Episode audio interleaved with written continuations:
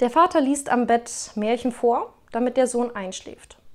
Eine halbe Stunde später öffnet die Mutter leise die Tür und fragt: Ist er endlich eingeschlafen? Antwortet der Sohn: Ja, endlich.